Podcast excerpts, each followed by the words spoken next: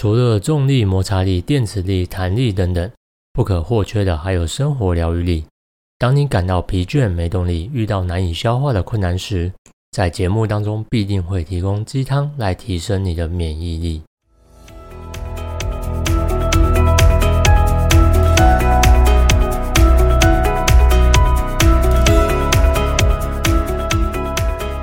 我们今天来聊如何从失眠地狱的状态解脱。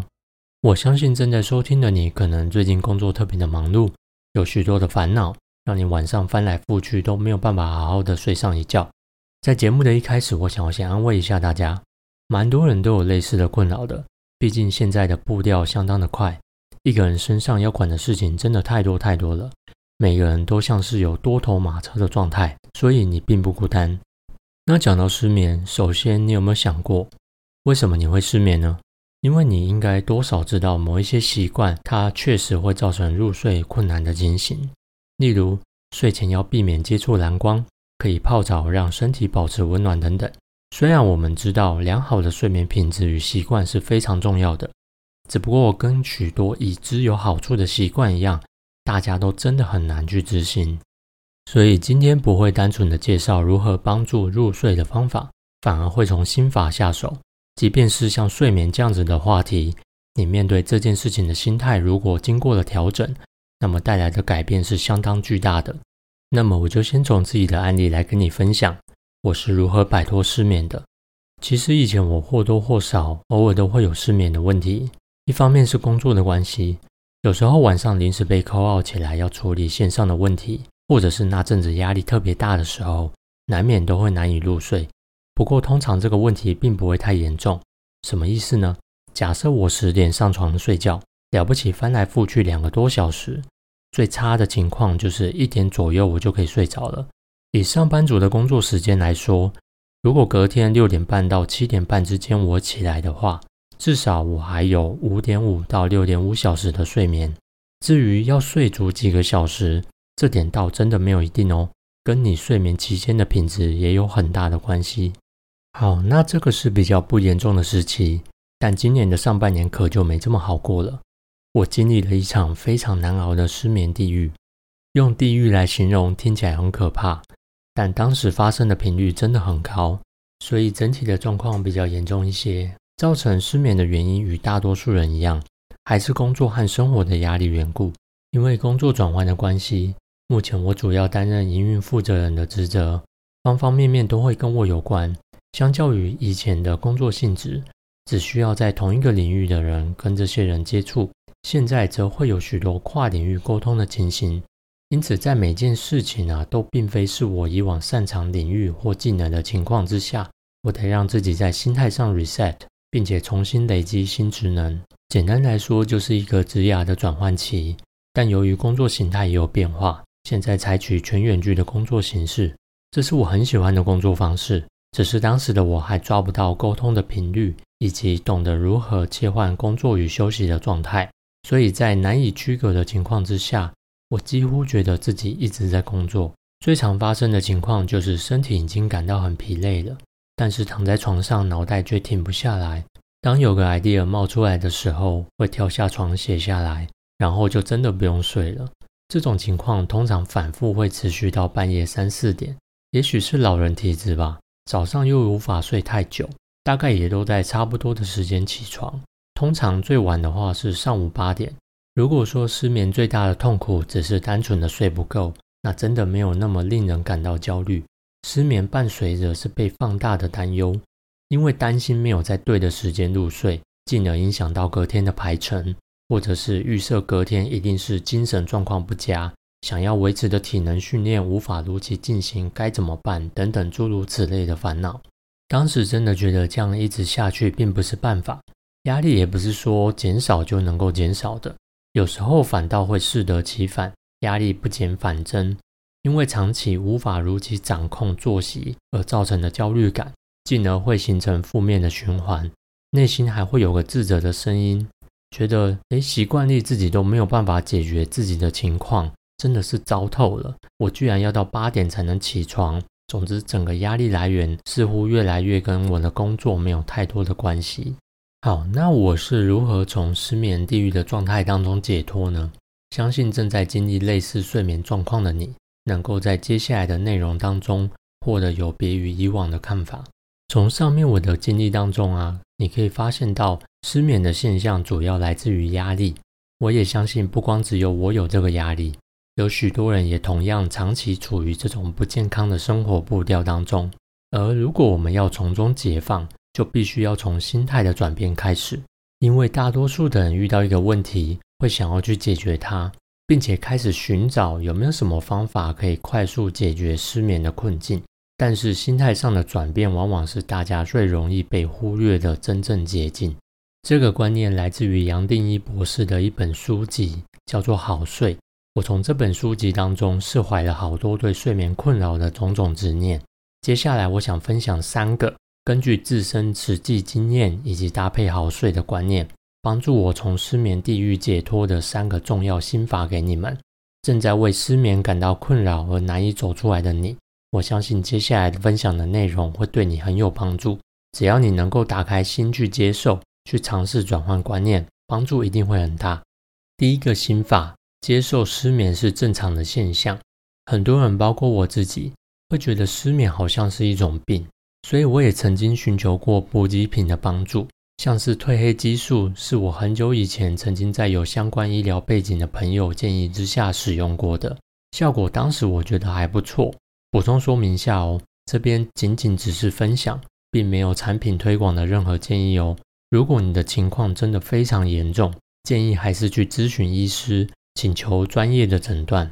今天这一集的目的是希望能够在寻求医师的协助之前，先从我们自己的心法上着手调整，进而转变我们一般对于失眠的负面看法。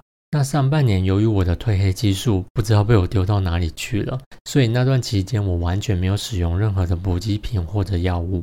不过我心里会一直认为自己好像是生病了，是不是该去看医生等等之类的想法。整件事情的转机来自于我从杨定一博士讲述睡眠的议题中学习到最关键的一步：我们要接受失眠是正常的，它不是疾病，调整一下就没问题了。并且不要因为失眠或者半夜醒来睡不着而开始担忧东南西北。不知道大家有没有另外一种经验，就是你在半夜醒来之后就睡不着了。通常这种情况也会让人感到非常焦虑。你可能十一点去睡，半夜两点起来睡不着，翻着翻着就到四五点了。那种时候内心大多是非常烦躁的。这一个心法的重点就在于说，你半夜醒来睡不着，那就让他睡不着吧。不需要一直纠结在睡不着和一定要立刻入睡的这种情绪当中，反倒是先接受这个现象，那是正常的。每个人或多或少都会遇到失眠，它只是一个现象，是一个结果，它并不是一个问题。如果我们一直用问题来看待失眠，就会一直想要找某些方法来去处理它。所以，接受这个现象，用轻松的态度去看待它，是最重要的一个观念哦。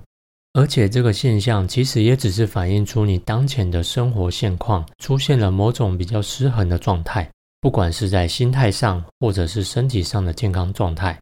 所以这对我们来说是一种提醒，是一个好好调整自己生活习惯的重要讯号。所以我开始试着在睡不着的时候不去担忧睡不着这件事。既然是正常的现象，古人其实也并没有真正所谓的一觉到天亮，对吗？他们中途也是会起来啊，并且会去做一些工作。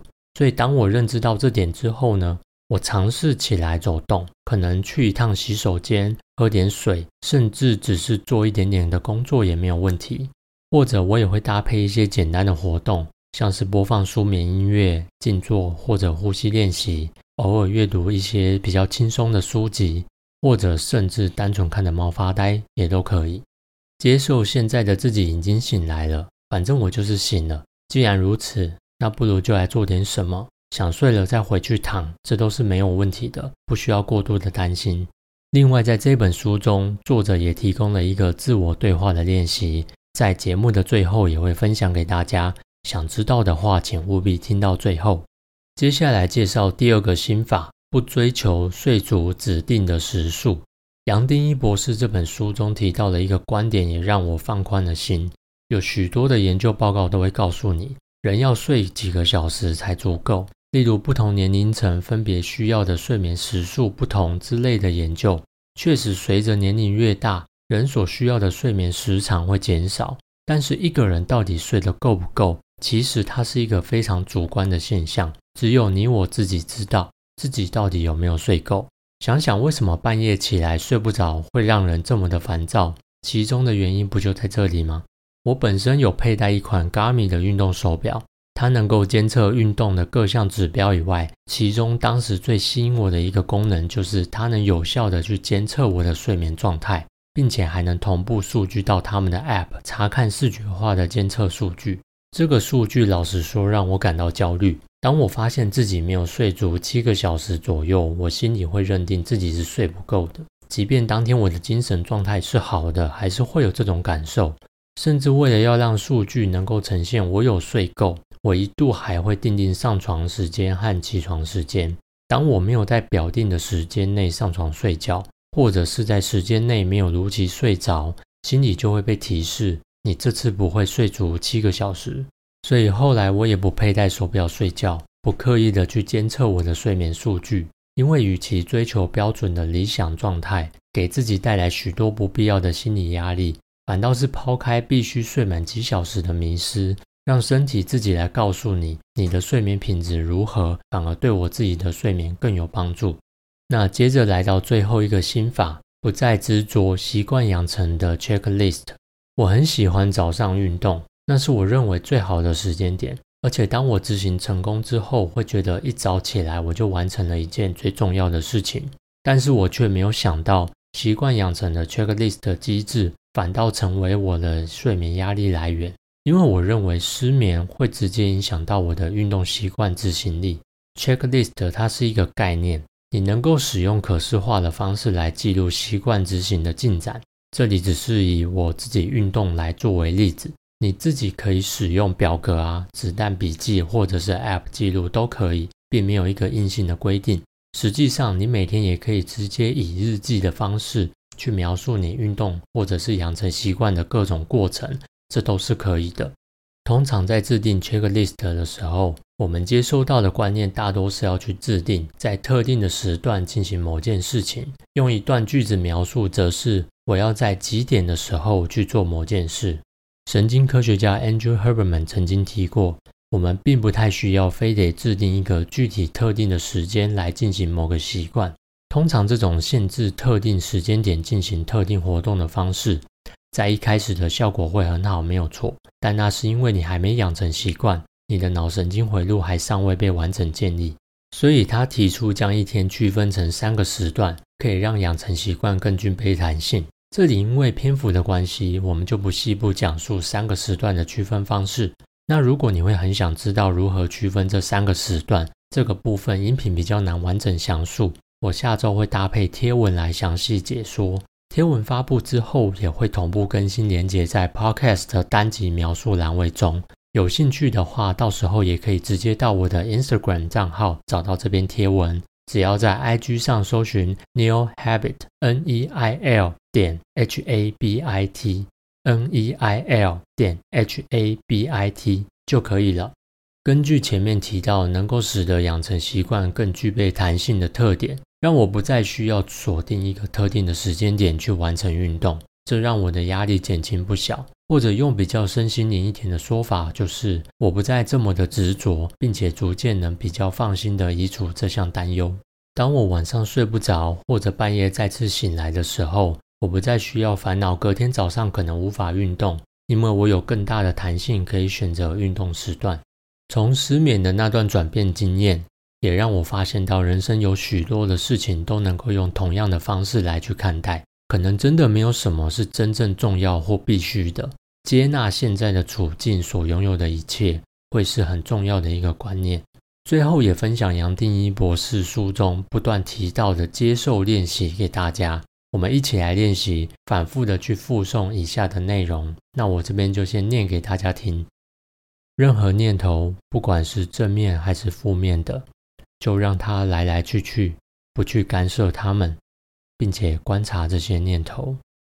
假如你心痛，就接受心痛，假如有窝囊，也就接受心中的窝囊；假如有悲伤，就接受悲伤；没有安全感的时候，也就接受自己始终没有安全感；有恐惧的时候，也就接受自己有恐惧。任何的情绪和念头，都接受现实的情况，这些都过去了，可以重新开始。接受心中带来的考验和变化，接受自己现在无法入睡，接受有一个障碍在心中，叫做失眠。好，以上这个练习，据说如果你长期做下来，可以去改善平常对很多事情的态度。当白天比较好过，晚上失眠的问题自然也就会减少了。以上就是今天的内容，希望你喜欢。那我们今天的节目就先到这里。希望这一集的内容能够为你带来一些启发，也欢迎你到 Apple、Spotify、Mr. Boss、First Story 等 Podcast 平台留言、按赞、给五颗星，也可以直接到 IG Neil Habit 私讯我，给予我回馈。我们就下周见了，拜。